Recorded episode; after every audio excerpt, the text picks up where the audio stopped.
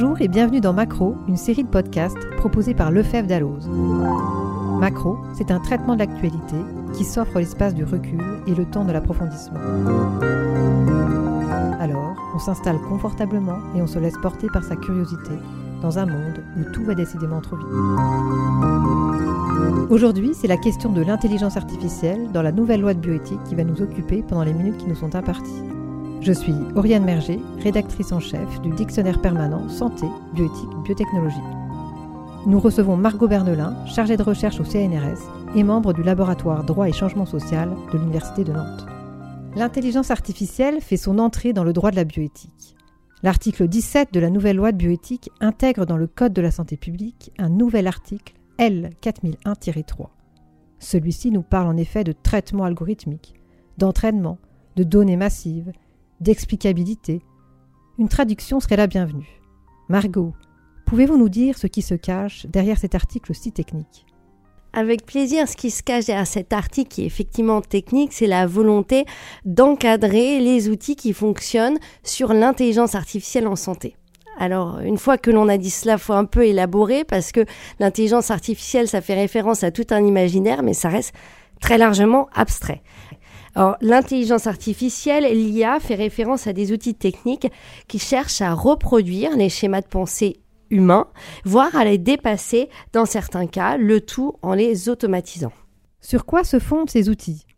Alors, ces outils, parfois appelés systèmes experts, se fondent d'abord sur des capacités de calcul sans précédent. Ils se fondent également sur des algorithmes sophistiqués qui vont être en mesure de traiter de vastes quantités de données qui proviendront de sources très variées. Dans le champ de la santé, il s'agira de données cliniques de patients, de données provenant de cohortes de recherche ou bien alors de données qui ne sont pas des données personnelles, par exemple des données de recherche, des articles scientifiques ou encore des recommandations de bonnes pratiques concernant des choix thérapeutiques indiqués pour telle ou telle pathologie. La machine raisonnera à l'appui de ces données qui sont dites hétérogènes, autant par leurs sources diverses, mais aussi par leur langue. Elles proviendront des quatre coins du monde, mais aussi de leur format d'enregistrement. On aura des photos, des comptes rendus médicaux, donc tout, tout cela pourra être exploité. Ces données sont alors confrontées aux données de santé du patient, par exemple son âge, son genre, son poids, sa taille, ses symptômes bien entendu, ses antécédents médicaux et bien d'autres critères encore.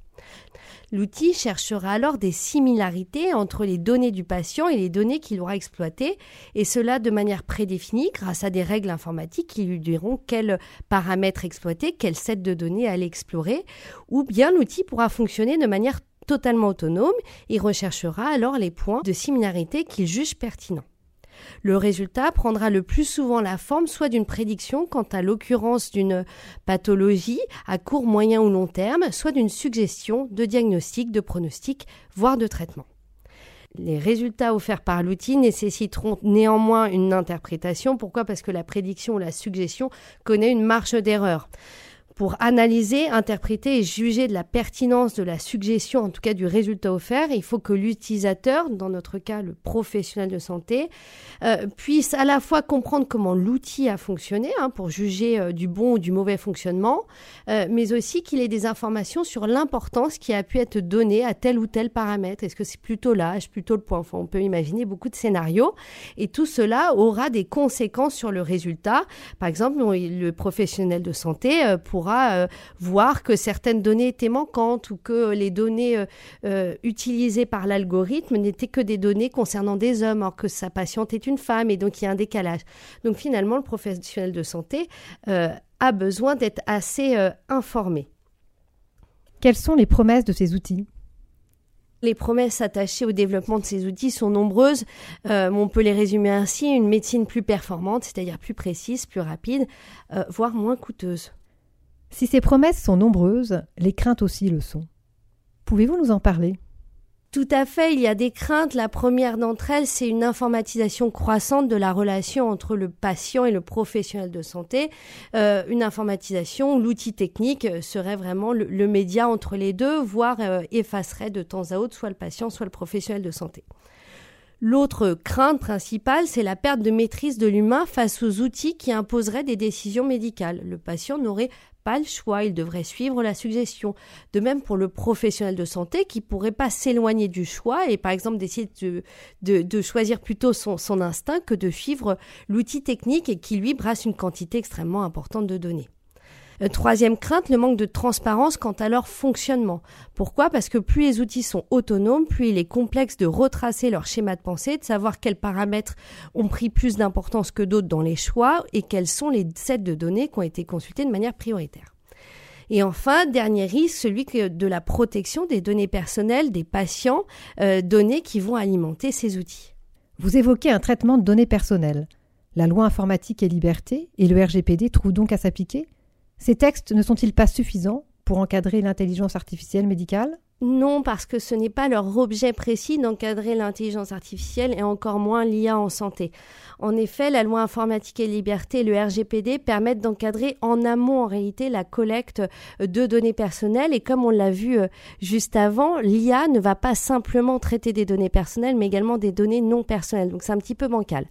Donc du côté de la loi informatique et liberté du RGPD, finalement le patient va consentir la plupart du temps euh, à la collecte de ces données, à leur par un outil, mais il n'y aura pas euh, plus d'informations sur l'objet, euh, il y aura une information sur l'objet du traitement, mais pas au-delà sur le fonctionnement de l'outil technique, sur les conséquences d'avoir une décision automatisée. Et ainsi, rien n'est prévu pour informer le patient sur les moyens précis de traitement de ces données à l'appui de l'IA en santé. Par ailleurs, l'article 22 du RGPD, relatif lui aux décisions automatisées, est limité dans son application. Il indique que la personne concernée peut euh, refuser d'être soumise à une décision qui serait totalement automatisée et qui produirait des effets juridiques ou des effets similaires à des effets juridiques. Dans le cadre de la santé, force est de constater qu'on est un peu en décalage. Pourquoi? Parce que la décision ne se gérera jamais entièrement automatisée.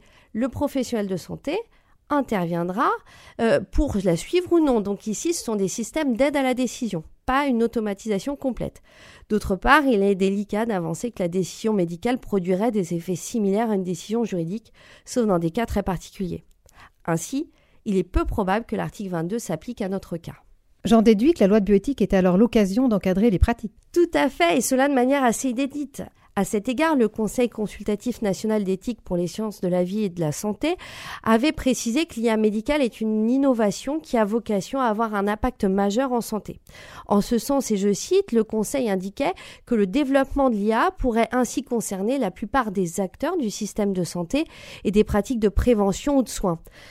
Ces évolutions militeraient donc en faveur d'une extension du champ légal de la bioéthique pour couvrir l'IA. La nouvelle loi de bioéthique fait donc un pont entre le droit de la santé, le droit de la bioéthique et du numérique grâce à cet article 17. C'est un point qui avait en réalité été discuté très tôt, dès les États généraux de la bioéthique, hein, cette grande consultation euh, citoyenne qui permet de débattre avant la révision de la loi. Et dans ce cadre, la thématique de l'IA avait été soumise et plus précisément la question de la place de l'humain face aux technologies avait été abordée sous le prisme du principe de garantie humaine de l'IA. Pouvez-vous revenir sur ce principe de la garantie humaine? L'objectif porté par ce principe de la garantie humaine de l'IA est d'assurer une certaine place de l'humain face à l'IA, laquelle porte le risque, on l'a vu, euh, d'être exclue au profit de décisions qui seraient automatisées. Ainsi, le principe vise la création de points d'interaction obligatoires entre l'homme et la machine pour permettre à l'homme de contrôler l'outil ou du moins de contrôler ce qu'il fait du résultat qui va être suggéré par l'outil. Ces points de contrôle doivent alors permettre d'assurer le respect des droits fondamentaux des personnes et en particulier euh, du droit à l'autodétermination des patients. Et ces points de contrôle doivent aussi permettre la vérification technique de l'outil, c'est-à-dire de s'assurer qu'il a correctement fonctionné. Alors, le principe de garantie humaine de l'IA connaît deux déclinaisons théoriques qui sont formulées en anglais, mais on pourrait penser à d'autres. Ces deux euh, formulations sont les suivantes. D'une part, human in the loop et d'autre part, human in control. Alors, human in the loop euh, signifie que l'humain doit être en mesure d'interagir pendant tout le cycle de fonctionnement de l'outil pour le paramétrer, le vérifier, le reparamétrer si besoin. Alors c'est assez complexe à mettre en, pratique. Pourquoi? Parce qu'il faudrait plusieurs points d'interaction homme-machine durant tout le cycle. Et là, on perd tout le bénéfice de l'automatisation euh, de la décision parce que l'humain interagit trop et puis c'est très coûteux en réalité à mettre en pratique. Et donc l'autre versant, l'autre déclinaison, c'est Human in Control. Alors là, c'est beaucoup plus léger, mais l'humain doit avoir dans ce cadre un contrôle général sur le fonctionnement de l'outil c'est lui qui décide ou non de l'utiliser, c'est lui qui définit les marges d'appréciation des résultats, euh, c'est lui qui peut en paramétrer euh, certains éléments, mais pas tous. Dans le cadre de l'IA médicale, il faut préciser que cet humain, c'est avant tout le professionnel de santé euh, qui est l'utilisateur de l'outil, puis ensuite, bien entendu, le patient qui est le destinataire de la décision. Ce principe de garantie humaine de l'IA impose alors aux développeurs, aux fabricants, aux concepteurs de l'outil, en fonction du critère que l'on retient, de prévoir ces points d'interaction homme-machine. Il doit notamment permettre, par exemple, à l'utilisateur de paramétrer certaines fonctions. Il doit aussi informer l'utilisateur afin que ce dernier puisse comprendre le fonctionnement général de l'outil, par exemple quels sont les sets de données exploités, et euh, ça doit permettre aussi à l'utilisateur de se faire une opinion sur la pertinence du résultat fourni. Enfin, le concepteur, si on le retient lui, doit aussi permettre de tracer les opérations effectuées par l'outil afin de pouvoir l'auditer pour s'assurer de son bon fonctionnement. Par exemple, de mettre à disposition de l'utilisateur un journal des opérations. Donc c'est assez euh, contraignant. Ce principe de garantie humaine est donc exigeant. Le retrouve-t-on dans la loi de bioéthique? Oui, en partie parce que de nombreux éléments euh, sont présents. En tout premier lieu, on va retrouver l'information du patient sur l'usage de l'outil algorithmique et sur l'interprétation des résultats qui en résultent. Et ici, c'est aux professionnels de santé d'informer le patient. Donc, c'est une nouvelle obligation à la charge des professionnels de santé, nouvelle obligation d'information. Alors la loi n'impose pas que cette information soit offerte en amont de l'usage de l'outil. Il n'y a pas besoin de prévenir le patient que l'on veut utiliser l'outil. Euh, néanmoins, euh, normalement, on doit le faire au regard des autres dispositions du Code de la santé. Mais tout du moins, l'article 17 de la loi précise que l'information doit être au moins donnée au moment de la remise des résultats. Cette information doit comprendre, en tout cas on peut le penser à la lecture de l'article, une mise en contexte des résultats par rapport aux marges d'erreur de la suggestion. Et tous ces éléments doivent permettre aux patients de s'émanciper par rapport à la décision qui va être proposée. Les professionnels de santé sont eux aussi visés par l'article. Tout d'abord, ils ont l'initiative de l'usage de l'outil. Il ne leur est pas imposé. Donc c'est bien Human in Control, c'est eux qui décident ou non euh, d'utiliser un outil qui se fonderait sur l'IA. Par ailleurs, les professionnels de santé en charge du soin du patient et qui n'auraient pas eux-mêmes décidé d'utiliser l'outil, par exemple le, reste de l'équipe de soins, euh, les autres professionnels investis dans le parcours du patient, eux doivent être informés que l'outil a été utilisé, ils doivent pouvoir avoir accès aux données de leurs patients, savoir quelles sont les données qui ont été rentrées pour pouvoir aussi s'interroger de la pertinence des données euh, entrées. Et ça, c'est une manière de contrôler l'outil, on est bien dans le Human in Control a posteriori. Enfin, les professionnels de santé, qui sont les utilisateurs de, cet outil, sont les bénéficiaires d'une obligation d'explicabilité qui pèse sur les concepteurs. En effet, ces concepteurs euh, doivent fournir des informations permettant à l'utilisateur de comprendre le fonctionnement global de l'outil pour pouvoir juger de la pertinence de résultats. Donc là encore, on se place bien dans le Human in Control avec cette information des professionnels de santé. Ce nouvel article L4003 du Code de la santé publique est-il suffisant? Connaît-il des limites? Il faut reconnaître à cet article qu'il fait euh, euh, de la France un ordre juridique pionnier dans l'encadrement de l'IA médicale, avec lors du vote de la loi de véritables échanges et discussions quant aux enjeux soulevés par les outils en cause. Toutefois, euh, ce texte est à certains égards limité et peut encore susciter des interrogations ou faire l'objet de regrets. Du côté des limites et des interrogations, la définition même des outils visés par l'article semble bel et bien restrictive. L'article s'intéresse en effet aux dispositifs médicaux comportant un traitement de données algorithmiques dont l'apprentissage a été réalisé à partir de données massives. Alors là, cette formulation qui repose sur les données massives a été critiquée comme étant extrêmement floue par certains sénateurs. En effet, le terme massif fait-il référence au volume des données? Si oui, quel est le seuil pour passer dans les données massives? Combien faut-il de données? Ou le terme massif fait-il plutôt référence à l'hétérogénéité des données, pardon, parce que euh, dans la doctrine, on va retrouver cette idée que le terme massif fait référence à des données qui proviendraient de nombreuses sources. Donc là, on a un flou, il va falloir distinguer les dispositifs médicaux concernés et pas les autres. Dans la même logique, la notion d'apprentissage fait débat. Pour rappel, l'article vise les traitements de données algorithmiques dont l'apprentissage a été réalisé sur des données massives. Or, pour certains, ça voudrait dire que la notion d'apprentissage vient limiter le champ d'application aux seuls outils de machine learning, c'est-à-dire ceux qui apprennent de leurs propres travaux et qui sont ensuite capables de raisonner avec davantage d'autonomie choisir les paramètres pertinents, choisir de piocher dans tel ou tel set de données plutôt que d'autres serait alors exclu finalement, euh, pas la totalité, mais la grande partie des dispositifs euh, reposant sur l'IA en santé, c'est-à-dire ceux qui ne sont pas autonomes, qui ont des règles prédéfinies, qui exécutent ces règles euh, durant leur fonctionnement. Par exemple, un dispositif qui permettrait, on rentrerait les données du patient et puis ça nous donnerait tout de suite le médicament à utiliser pour tel patient. Là, il n'y aurait pas du tout d'apprentissage autonome. Ainsi, tout ce qui est tous les bénéfices de l'information du patient et du professionnel de santé, les bénéfices de l'article 17 seraient alors perdus pour ces outils-là.